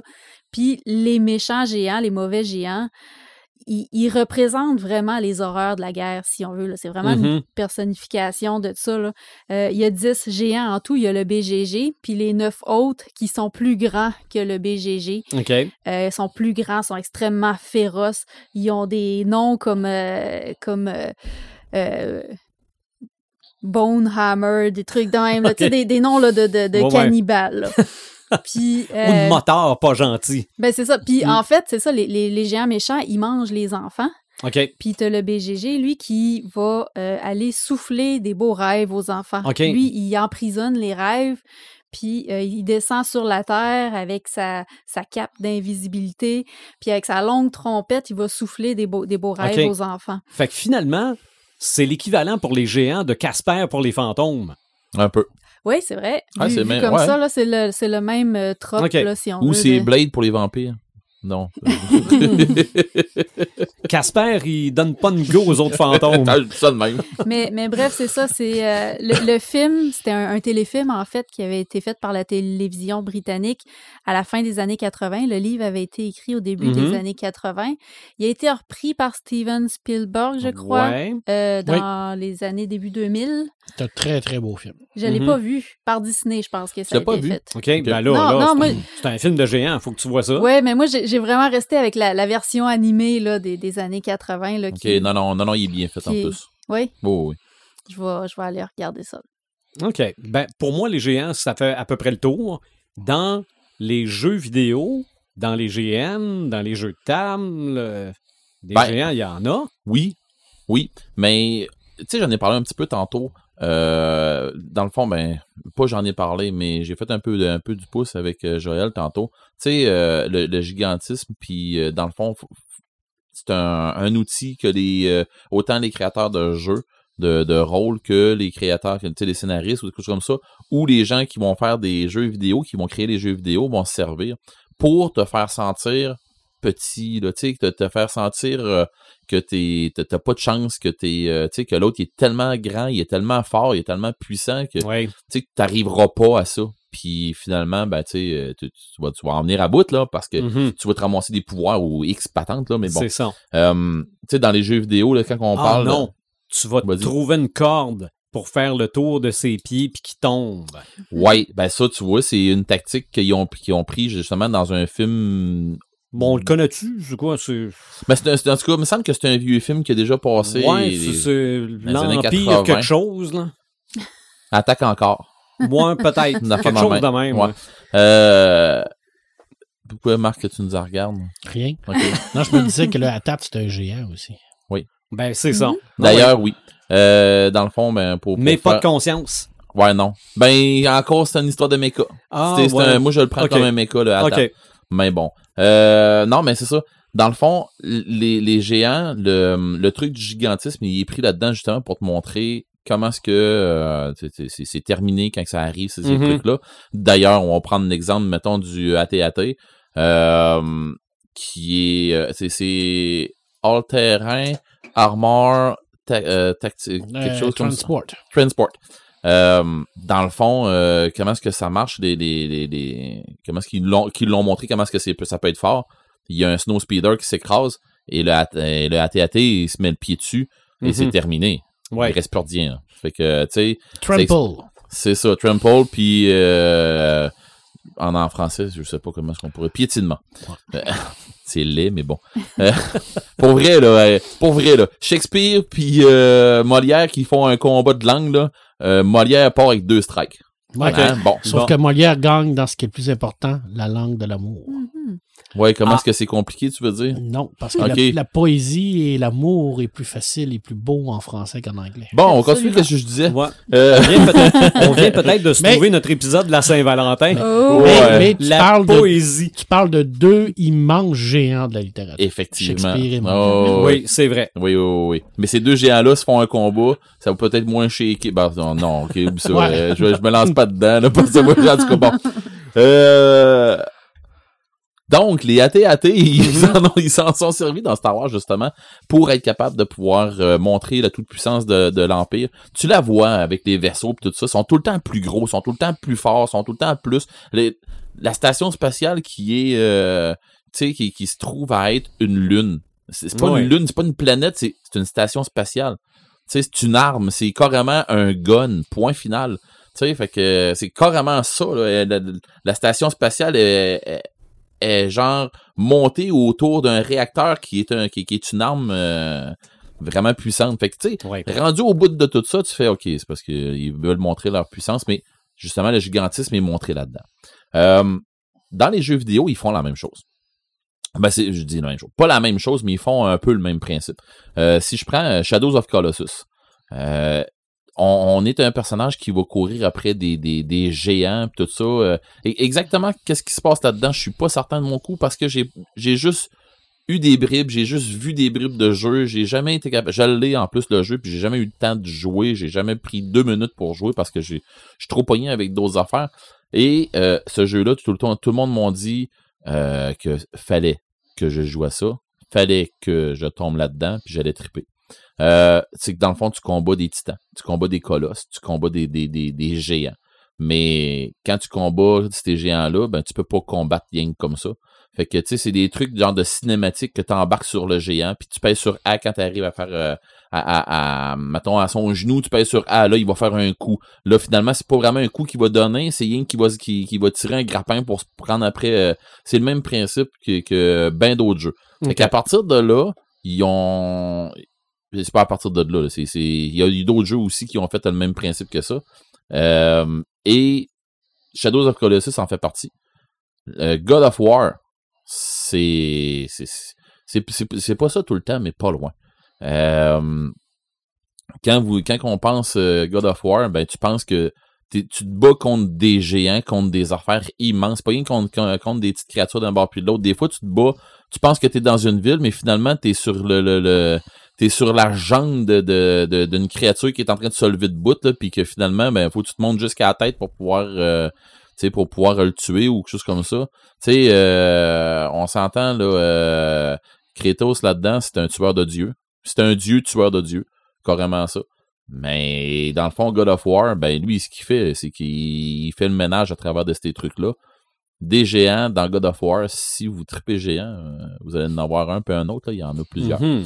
Euh, dans Elder Scrolls, que je parle régulièrement, qui est aussi Skyrim, qui est aussi euh, Oblivion, qui est aussi, tu sais, parce que tu peux jouer à Elder Scrolls Online, que ce que moi je joue, et dans Elder Scrolls Online, t'as euh, le monde de Skyrim, t'as Oblivion, t'as euh, Elsewhere, t'as, t'as, t'as tous ces, ces, ces, ces endroits-là que t'as, genre, tu pourrais acheter, mettons, euh, comme le vieux jeu qu'on jouait avant, euh, qui s'appelait Daggerfall. Ben, Daggerfall, oui, tu pouvais jouer à ça, mais c'est parce que c'est c'est une ville que tu commences à, Da- à Daggerfall.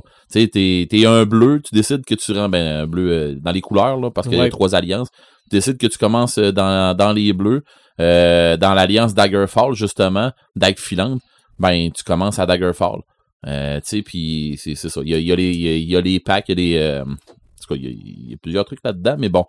Ça pour dire que dans Elder Scroll, ils servent aussi le, le, le, le méchant de la quête principale, c'est un démon, mais c'est un démon immensément grand. Et euh, au début, ben, quand tu te bats contre lui, ben, il y a tout le temps des trucs comme ça. Il monte tout le temps des géants. Il y a tout le temps des colosses à battre. Il y a tout le temps des trucs dans, dans ce style-là qui, qui donnent l'impression que, OK, je me rendrai pas, mais quand tu tues, ben, tu, tu te rends compte que, OK, là, tu prends de l'assurance, puis là, ben, tu montes de, de, de catégorie de créatures à tuer, puis ainsi de suite. Comme je disais encore, ça fait encore la même, euh, la, même affaire, le même principe. Dans Donjons et Dragons, si je lâche, mettons, les jeux vidéo, je m'en vais dans les jeux sur table, mais je dis les jeux sur table. Ils l'ont fait aussi en jeux vidéo, Donjons et Dragons. Des, des, des géants. Ils, ont décidé de toutes les différencier. Il y tu commences avec le- les plus petits qui sont les demi-géants. OK. Après ça, ben, tu vas monter avec les géants, euh, Les géants trois quarts. les géants de, de, de prairies. Non, mais les géants des forêts ou les géants de prairies, quelque chose comme ça. Puis là, ben, les Stone Giants, puis après ça, les Cloud Giants, et, en tout cas, là, tu commences à monter, puis tout ça. Euh, puis là, ben, il y, en a des sous-catégories, puis il y en a, euh, ça n'a pas de sens. À Donjon, là, ça n'a pas de sens. là. vous remonterez euh, le, le, le manuel des monstres, puis Ah, vous c'est allez... fou, hein. C'est fou, hein, bon. Mhm. Tu vas avoir un, mon- un, un démon, pas un démon, mais un, géant de tel truc, ben, il y en a un. Pense-y, là, il y en même a les, un. les golems de pierre qui sont immenses aussi, qui pourraient être Exactement. considérés un peu comme des géants. Ouais, ouais, ouais, mais Mm. c'est parce que bien souvent les golems, c'est des, c'est des créations qui ont été euh, qui, qui, qui sont euh, raidées par un par un sort ou par un conjureur ou quelque chose comme ça. Mais bon, euh, ça, on rentre dans la technique dans la technicalité. Et si on dit que Goldorak euh, c'en est un, ben un géant, ben euh, dans le fond, euh, je pense qu'un golem peut en être un aussi. Euh, mais bon, Tape- Tape-toi pas un géant de pierre au niveau 1, genre. ouais. Il y a des gens pires que ça. euh. Ouais, je- mais c'est pour ça que j'ai commencé bas, là. OK. Ouais. Fuis. Des gens des, des, des gens de, de, d'adamantium puis Ouais, de même. c'est quoi tu fais? là? Mhm. En tout Ben, tu pleures ou tu te sauves. ouais. Ouais. Ou Euh, tu te sauves en pleurant. Ouais. Le t'espères- géant, le géant ultime de Donjon Dragon que tout le monde, tout, tout le monde dit, ouais, je vais le déjà tuer. Non, c'est impossible. C'est, Marc, tu sais, tu, tu, tu, quoi. Mais voilà. Ça fait que la tarasque, c'est, c'est un, un monstre, euh, montagne, là.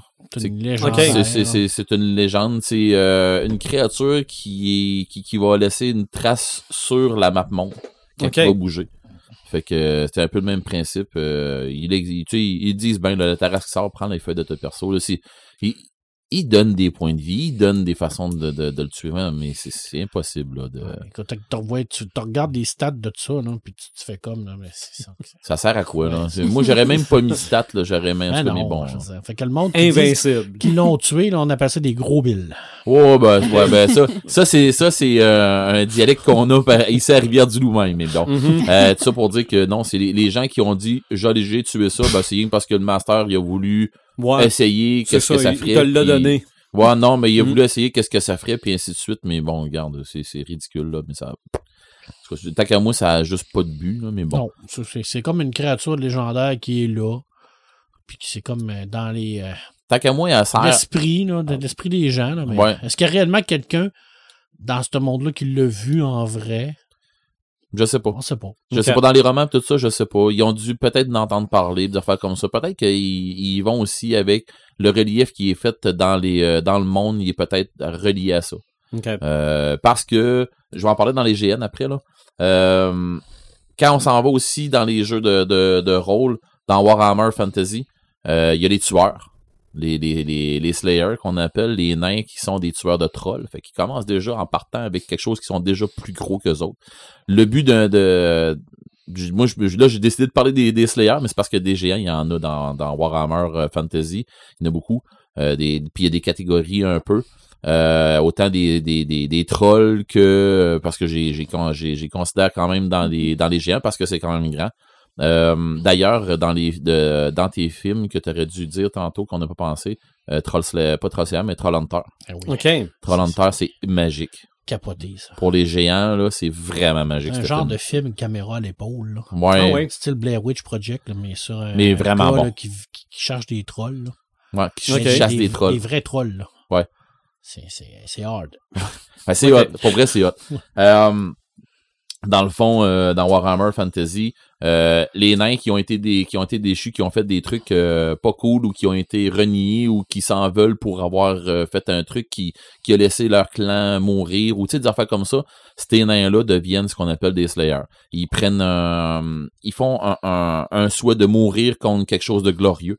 De- ils veulent, ils veulent se repentir avec la mort, mais pour ça, c'est pas, euh, c'est pas un gobelin qui va me tuer. là OK. je vais aller chercher de quoi de plus en plus gros tant que je pognerai pas euh, mon homme.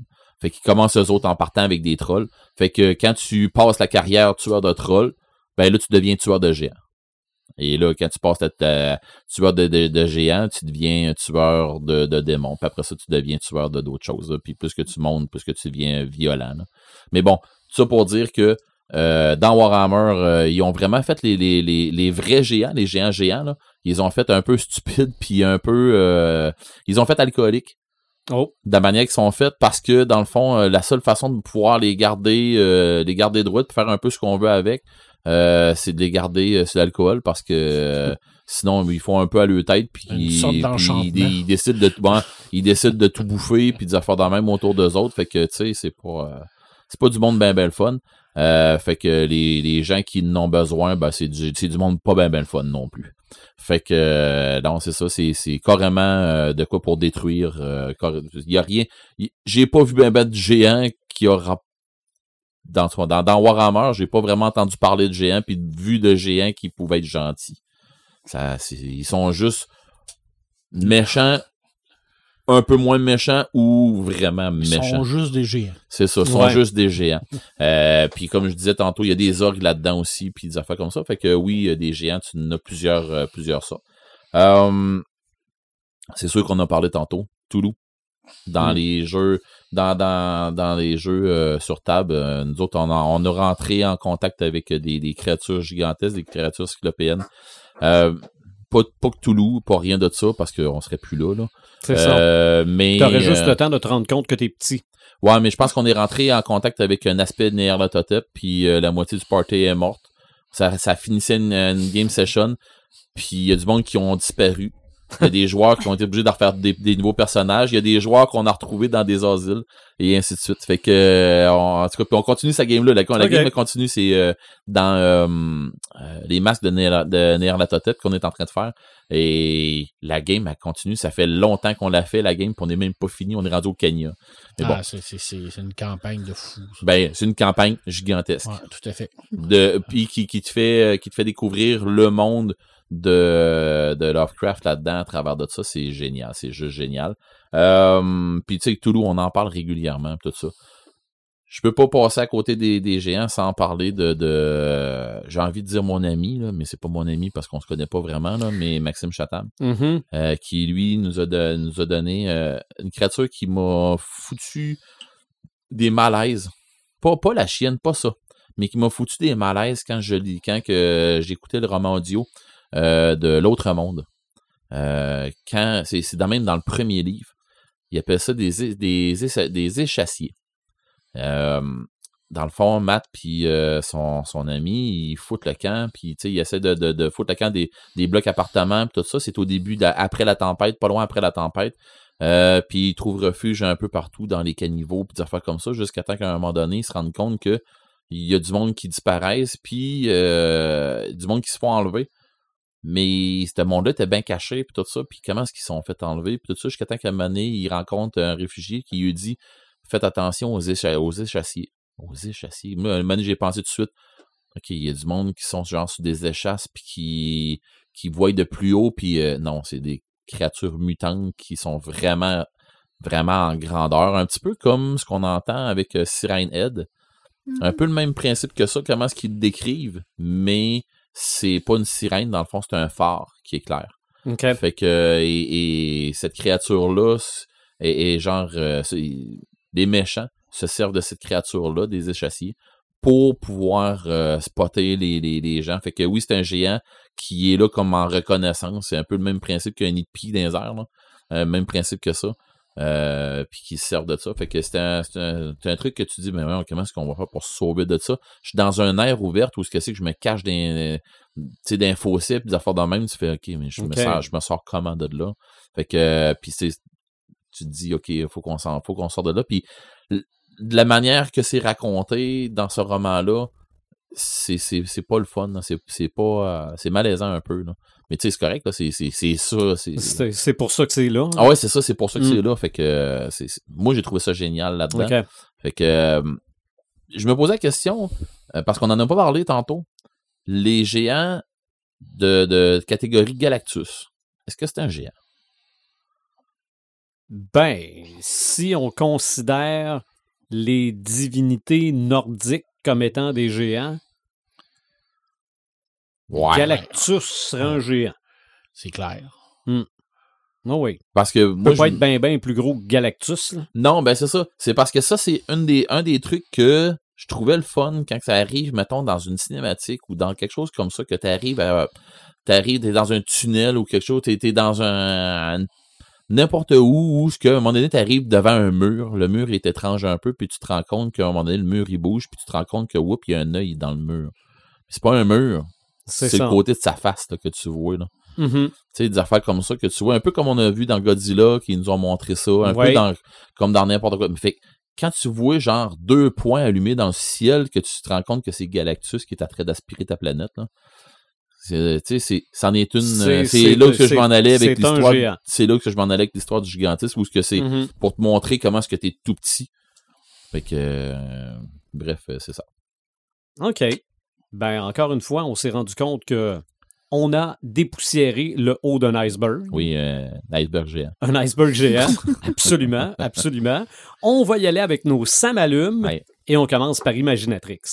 Euh, ça m'allume. Ben, euh, moi, il y a plein de ça m'allume ces temps-ci. Euh, Noël approche, fait que euh, la magie du temps des fêtes est déjà commencée. Euh, je partage euh, je partage avec toi comme je disais tantôt dans le pré-show euh, avec ma blonde dans ce temps-ci je Ouais. sais pas on est dans un dans une frénésie de Noël je Ouais. sais pas trop on- exceptionnellement, cette année, je me sens pas Grinch.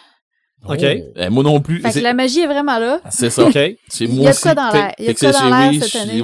C'est que t'es, au lieu d'être Grinch au début, t'es Grinch à la fin.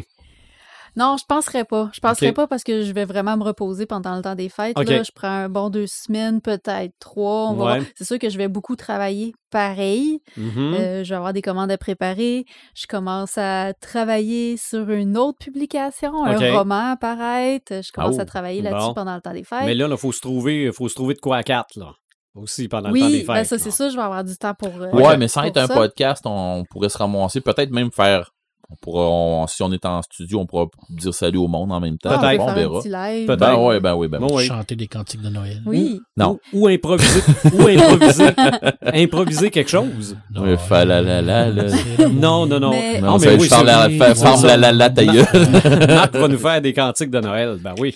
Sinon, euh, sinon ça m'allume. Ben, euh, il y a les, les, euh, les, les cinémas des, ciné des fêtes qui Mhm. commencent. Ciné cadeau bientôt. Ciné cadeau Ouais. qui commence demain. C'est vrai. Ah, Oui, mais ça, c'est demain. Demain, en tout cas, ça- c'est en fin de semaine. Ça se peut, mais moi, j'ai? Astérix et Cléopâtre en DVD, puis il est déjà écouté. Ah bon, Ok, mais c'est déjà quoi demain? commencé.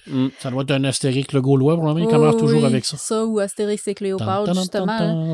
bon. Euh, fait Je sais que ce que je fais demain soir. Ouais. Ciné cadeau commence. euh, tu sais, j'ai- j'ai j'ai une grande roue en face de oui, chez nous. ben oui, c'est vrai. Tout illuminé, c'est magique. Je passe mes soirées à regarder ça. Mon chum dit Hey, ferme les stars. Monte t'es- voit dans le salon. Ma blonde, elle T'es voulait pas aller allé- là. T'es pas allé dedans?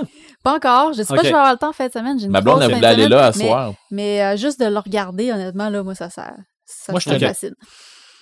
Puis, J'haïs ça. OK. Mais euh, habillez-vous chaudement parce qu'on est Ouais. dans le haut de la ville, la Rivière-du-Loup. Fait moins 1000. Euh, Mm. Il fait moins 20 ces temps-ci. En haut de ça, ça doit être euh, ah, légèrement bon, on est des Québécois, là. Oh oui, mais euh, ça prend une bonne couche pareil. Ben. Puis euh, bref, c'est ça. Sinon, euh, c'est- c'est c'est ça qui m'allume. Moi, le temps des fêtes qui approche. puis, OK. euh, les rassemblements en famille, entre amis. On va passer un beau Noël. Mhm. yes. Paperman? Moi, j'en ai, j'en aurais plusieurs, mais je vais en nommer rien qu'un. Parce qu'il faut quand même euh, pas exagérer. Euh, je fais du pouce sur un commentaire qu'on a eu de Yann Richard qui nous parlait d'un, d'un auteur qui, euh, qui était un spécialiste des, euh, de l'histoire médiévale, qui était considéré comme l'ogre dans sa profession, qui est Jacques Le Goff, que je connaissais pas du tout. Alors, merci Yann de m'avoir fait connaître ça. Puis c'est bizarre parce que mon Ça m'allume cette semaine, c'est un film. C'est un film euh, qui euh, le derni- le- l'avant-dernier film de Ridley Scott, qui est le dernier duel, OK. euh, que j'ai énormément aimé parce que un Ça duel fait trois fois que j'entends parler de ce film-là aujourd'hui. qui se passe euh, dans le temps médiéval. C'est euh, basé sur des faits réels. Alors, c'est le, ça nous raconte le dernier duel euh, judiciaire en France qu'il y a eu en 1386 entre Carouge et Jacques Legris. Alors, euh, j'ai beaucoup aimé ça parce que si vous, si vous me dites que vous aimez que vous aimeriez ça, retourner dans le temps médiéval, écoutez ce film-là. Ça va vous enlever le goût. Je peux vous le jurer. Surtout si vous êtes une femme. Ça, c'est encore, bien, c'est encore Ben bien pire. Alors, écoute, je vais faire ça vite, là. Euh, Jacques Legris, c'est un méchant qui va euh, violer la femme de Jean de, de Carouge. Et Jean de Carouge va demander réparation. Euh, non, non pas pour euh, l'honneur de sa femme, là, parce que c'est, c'est, c'est, c'est dans, ce temps-là, quand tu violais une femme, c'est que tu violais le mari, surtout, là. Parce que L'honneur du mari. c'est ça. Alors, Mhm. bref, il va aller voir le roi et le roi va lui donner réclamation. Il va lui donner oui, vous allez vous faire un merveilleux combat à mort. Et ça commence par le combat. Et après ça, ben, on, on voit pas l'issue du combat, bien entendu, ben, bien qu'on la connaisse vu que c'est un fait historique. Et là, on va voir l'histoire racontée par les trois personnages. On va commencer par la version de Jacques le Rouge. On va ensuite tomber dans la version de Jacques le Gris, euh, de Jean de Carouge, de Jacques le Gris, et ensuite on va faire la, version de, de Marguerite de Carouge, qui est la fille. Et là, on a trois versions complètement différentes parce que c'est des versions qui est vues par des gens qui sont différents totalement. Et on, se rend compte que la version véridique est la dernière, celle de, de, de la femme. Et je peux vous jurer que ce, ce film-là, moi, j'ai beaucoup aimé ça parce que c'est super bien réalisé, des très bons acteurs, euh, c'est très, c'est- très historique aussi. Euh, et puis, ben, ça donne, ça donne pas le goût là, de vivre dans cette époque-là, là, qui était une époque de schnout totale. Là. On va se le dire, là, parce que c'est, c'est, c'est euh, espérance de vie zéro, euh, respect zéro, euh, les paysans, t'avais les riches, les pauvres, puis c'est tout, là, de la noblesse, puis écoute, c'est épouvantable, mais en même temps, c'est la réalité. Puis, ben, Ridley Scott est, est passé maître dans ces genres de films-là. hein. On l'a levé avec Gladiator, entre autres. Euh, les combats et tout ça, c'est bien fait. Euh, J'ai beaucoup aimé ça. Je trouve que c'est un très, très beau film médiéval. C'est un très beau film historique en même temps qui nous raconte une histoire qui a existé, qui, a vraiment eu lieu. Et puis, ben, c'est difficile après ça de, de se dire, mais mon Dieu, c'était donc ben poche. Puis là, tu dis, ouais, mais c'est de la fiction. Ah c'est de la réalité. c'est la réalité qui s'est passée. Puis c'est, c'est, c'est dur. C'est, c'est, c'est dur, c'est dur parce que Au cinéma qui est dans, dans ben moi je l'ai vu euh, sur euh, Oh, je en pense qu'il streaming. est déjà plus au Ah, on l'a même pas eu ici. Moi, je l'ai vu en streaming.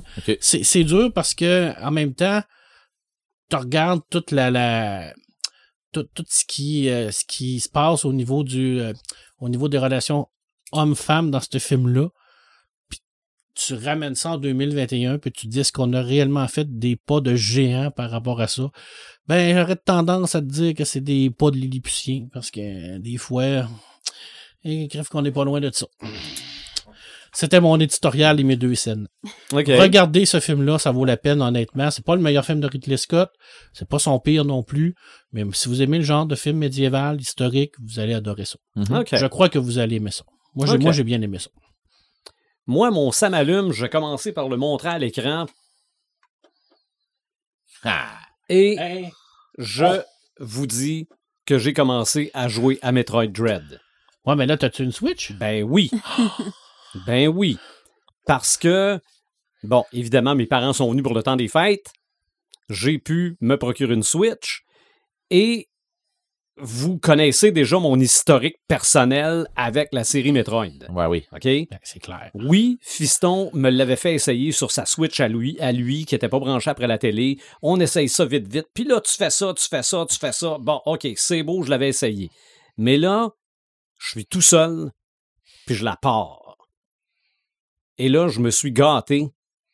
J'ai pas pesé tout de suite sur Start. OK? J'ai juste laissé jouer la musique, alors que dans l'écran, ça marquait Metroid Dread. J'ai eu le frisson, les yeux dans l'eau. Je me, j'étais seul dans la maison. Là. De toute façon, mon histoire avec Metroid, moi, c'est tout seul avec Ouais. Metroid. Ouais, c'est. Puis de toute façon, même s'il y avait du monde Ah, mais autour de moi, je Metroid, c'est un jeu là. tranquille. Pour Ouais. vrai, là, c'est un jeu qui est le fun de jouer tout seul. Avoir du monde qui immersif. dit OK, lève là, fais ci, fais Non. ça. Non, sacré-moi patience. Non, non, c'est... Faut que tu penses un peu. là. Et à date, j'aime ça et j'haïs ça bien pareil comme le premier Metroid. Écoute, Parfait. Sylvain, pendant le temps des fêtes, je vais te donner une, euh, un truc à faire. Il faut que tu écoutes le film 8 bits Noël. Je l'ai pas écouté encore. Tu vas, parce que ça me fait penser à ça, c'est ton Mhm. genre de film. Je pense qu'Arrête, t'aimerais ça Ben, aussi. Toi oui, aussi, t'aimerais ça. Oui, parce que c'est. euh, j'ai j'ai manqué de l'écouter avec ma fille. Fait que. Écoutez ça, vous allez capoter. C'est vraiment un beau film. Mais, Je crois que c'est l'histoire de Noël de notre époque. OK. Parfait. Mais c'est sûr que tu reprends le premier Metroid en 2021 puis tu te dis, ah, c'est quoi ça, là? Mais Metroid, le premier en 1990, là, je vivais ça exactement comme je vis celui-là aujourd'hui. Ben, c'est ça, le 8-bit Noël, parce que dans le fond, le, petit gars, il cherche un Nintendo, je pense, Ouais. chose comme ça. C'est ça. OK? Il y a de misère à trouver, pas ça. dans même? Je prendrai C'est ça. pas le punch parce que c'est vraiment je- bon. c'est ça. C'est Je, vraiment bon. je, je vire en rond pendant des heures, je me trouve épais, euh, je, je, je, je veux sacrer ça là, je- puis je- là, je reviens après cinq minutes en me disant non, non, non, m'a le trouvé le bon, bon trou. Euh, je veux plus jouer à ce jeu-là, c'est trop dur. Cinq minutes C'est après. C'est ça. Puis euh, finalement, je réussis à pas faire de quoi, La mais, Switch, fa- je suis bien formé. mais il fallait que je fasse exactement ce que le tutoriel m'a montré à faire sur une porte. Ben, c'est ça qu'il faut que je fasse aussi sur le robot. Mais ça, il me l'a pas dit. Mais il aurait fallu que je le comprenne tout seul. Puis je me trouve niaiseux de pas l'avoir compris tout seul. Mais bon, j'ai euh, j'ai bien du fun. Puis voilà, je, je suis reparti avec Metroid. pas d'autre, ça m'allume. Mais toi, Red. Euh, je vais commencer par euh, un bof. On Ok. en a parlé pendant le pré-show tantôt. Hawkeye. Oui. Je sais pas c'est quoi qui se passe dans, dans la vie des scénaristes en général. Mais j'ai jamais vu une place, nulle part, nulle part, où les gens qui font des grandeurs nature ont pas l'air d'une bande de caves, de mésadaptés sociaux, de, d'imbéciles, de, en tout cas, j'ai pas vu une place. Mettez-moi au défi, là, qu'on a l'air vraiment de quelque chose qui a du sens, là, puis que ça a l'air à ce que c'est pour de vrai, là. Puis c'est pas parce que c'est beau dans ma tête, là. Mais pour vrai, là, c'est vraiment hot. Puis quand tu montres à des gens qui comprennent pas c'est quoi des grandeurs nature, puis tu tu leur montres des vidéos, euh, je sais pas moi, de la grande bataille de Bicoline, puis quand tu leur Mhm. montres que tu leur montres que de quoi ça a l'air sur le champ de bataille, de quoi ça a l'air dans la ville, puis ainsi de suite, ils vont faire Ben voyons donc, c'est donc ben hot. Puis tu, tu fais ça, toi? Oui, je fais ça. Je fais pas les affaires que tu vois dans un film où ce que c'est qui sont 3-4 dans le parc avec des épées en tape puis avec euh, des, des trench coats pour puis ils disent que ah je bois une potion puis ils font semblant de boire de non sacrez-moi patience avec ça là c'est pas ça c'est pas ça ça c'est des petites affaires cheapo là puis que du monde qui commence dans les grandeurs nature Calique, allez voir les scénaristes là, lâcher la cochonnerie, les crap que vous voyez d'un bord puis de l'autre. c'était- ça- C'était comme si on c'est comme si on avait fait un grandeur nature à Rivière-du-Loup au parc urbain. là. Puis Que dans Hawkeye. Puis tu vois que c'est même pas ça. Tu sais, Marc, tu l'as déjà fait des grandeurs nature avec moi. Tu Mhm. sais que c'est pas ça. Mais pas du tout. Tu en t'en as fait un Non, avec non, moi. C'était Puis pas ça, non. puis on a été rien que dans un banquet, toi. Ben oui. Puis c'était pas ça du tout, hein. Mhm. Puis il s'en est passé quand même des affaires dans le banquet, plus que tu vois les autres se battre, puis euh, Ouais, ouais. tu sais, on fait un duel, ok, prends la potion, ça va te donner euh, telle affaire de... Ah, sacrement. Excusez-moi, là, mais c'est pour vrai, là, ça, ça m'horripile. C'est plate parce que la série est bonne. Oui. J'a- J'aime beaucoup la série. Les séries de, de Marvel que Disney nous donne, je les aime beaucoup. J'écoute ça avec ma fille. Puis ma fille, mes, mes deux filles ont vraiment hâte d'aller à Bicoline avec moi. Ma blonde, elle m'en parle. J'ai montré des vidéos à ma blonde. Ma blonde, elle capote sa vie. Elle dit, j'ai hâte d'aller là. Ça n'a pas de maudit sens. Elle dit, je, je sais pas qu'est-ce que je vais faire là, mais j'ai hâte d'être là-dedans. Elle dit, je, je, je sais que je suis pas fité pour aller là-dedans, mais je sais que je vais triper pareil. Mais je voudrais pas que ma blonde envoie ça. OK. Asti, pour vrai, excusez-moi, mais ça, ça me met sans connaissance des affaires dans même. Je déteste ça quand je vois notre culture de GNiste euh, se faire détruire comme ça. J'ai hâte qu'ils sortent à un moment donné quelque chose qu'ils vont faire. OK, euh, j'ai pas besoin d'avoir quelqu'un qui reste accroché puis qui, tu sais, qui, qui va, qui va décider de faire des meurtres euh, ici puis là parce qu'il reste dans son personnage, parce qu'il est pas capable de décrocher du grandeur nature ou des jeux, des, des jeux de, de table qui va jouer un Mhm. barbare X. Là. J'ai pas besoin de ces films-là.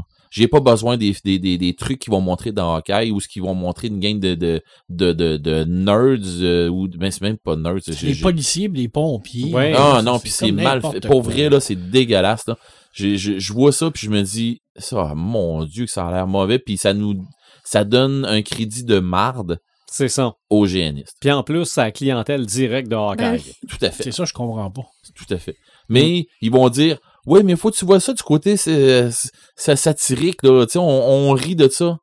OK, mais fais donc différent des autres, puis montre donc qu'est-ce que c'est pour vrai. Mhm. Au lieu de, de faire une marde de même. Mais bon, excusez-moi, mais c'est fallait que je le fasse. Euh, ça m'allume Wheel of Time. Comme je disais tantôt dans le pré-show, euh, je suis en train de me taper les romans audio et euh, je vais continuer. C'est 14 romans de, de, de défoncer. Puis c'est gros, c'est immense. Euh, c'est vaste, qu'est-ce qu'il y a là-dedans. Je te dis, euh, Sylvain, le 1, l'épisode 1, c'est le début. C'est ça. Tu- tu- tu- Mais- hab- hab- Vas-y pas avec le vais- 1, J'étais probablement pas bien disposé à le regarder. probablement. Parce que moi, moi j'ai vu la J'avais première une dure épisode. semaine. J'ai vu le premier épisode, j'ai vu ça comme. Je sais pas si vous avez déjà vu ça, euh, l'épée. euh, euh, le, le sourcier. Ah! Sorcier, euh, sorcière, dragon, là? Non, l'épée. Le sourcier. L'épée de vérité. Ah non. Ok. Le- le- ouais, l'épée de vérité qui avait passé à Z euh, longtemps. Euh, ouais, c'était c'était une histoire avec euh, dans le fond euh, une femme qui puis je pense que ça part un peu de ça. Euh, c'est une femme qui avec qui a son champion puis euh, euh, dans le fond euh, c'est un jeune dans le fond qui qui qui devient un champion pour une genre de sorcière puis des affaires comme ça puis bon avec euh, l'épée euh, puis là ben il y a du monde qui court après en tout cas une histoire là mais bon puis c'était quand même pas pire mais je me suis dit OK, c'était correct pour le temps, mais on est rendu qu'on s'est fait habituer à un peu mieux que ça, un peu mieux scénarisé que ça, puis un peu mieux, tu sais, euh, monté en film que ça. Le premier épisode, j'ai trouvé qu'il ressemblait à ça, puis j'ai fait OK, ça a besoin d'être meilleur que ça pour les prochains parce que j'ai je- j'ai accroché parce que je voulais accrocher. OK. Le deuxième, c'est pas ça. Ah. Le deuxième, là, on avance dans l'histoire, puis la gang se pousse, puis il arrive des trucs, puis qui font OK, on fout le camp, puis ça presse, parce qu'il arrive des trucs. Puis là, ben, c'est ça, ça dégénère, puis ça avance. Puis là, ben, l'histoire, dites-vous que l'histoire, là, qui embarque là-dedans, on suit Moir- euh, Moiraine, qui est euh, la sorcière, dans le fond, la, la Aes Sedai. Euh, puis elle, elle, elle cherche un dragon.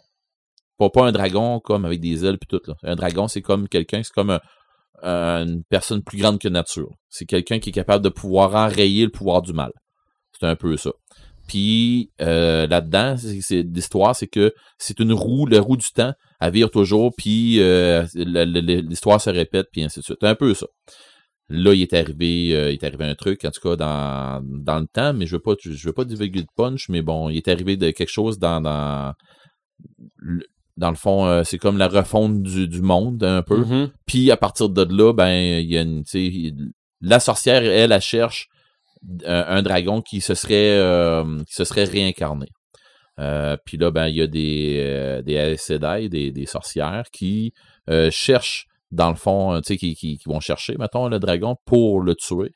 Parce que euh, un homme peut pas, peut pas avoir de pouvoir euh, magique, peut pas euh, pouvoir avoir le, pou- le pouvoir manipuler le pouvoir du, du divin sans être corrompu, sans, sans devenir fou. Puis c'est pas parce qu'ils c'est pas parce qu'ils en veulent à ces hommes-là, c'est parce qu'ils veulent les libérer puis ils veulent leur épargner de devenir fou, totalement fou puis devenir dangereux. Fait que parce que quand un homme prend ce pouvoir, le, le pouvoir du divin, le pouvoir d'être capable de pouvoir faire de la magie, il devient fou. Fait que il arrive des trucs en tout cas, mais bon, vous allez vous allez le voir en, en écoutant la série, mais la, sé- c'est vaste. C'est immensément vaste. Puis, comme on disait, euh, c'est 14 tomes. C'est 14 briques.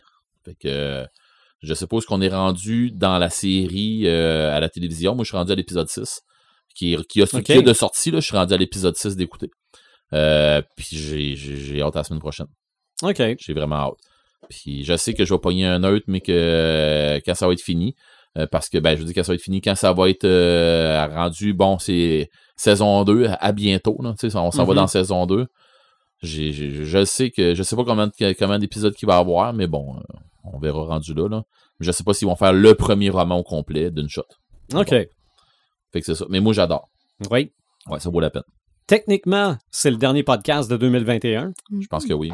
à moins qu'on improvise de quoi à quelque part pendant le temps des fêtes. Ouais. Mais on va penser à un thème pour le début de 2022. Ah, il va peut-être avoir un épisode spécial aussi sur là-haut, là-haut, très loin dans l'espace, entre la Terre et Vénus. Non. La terre et le ciel.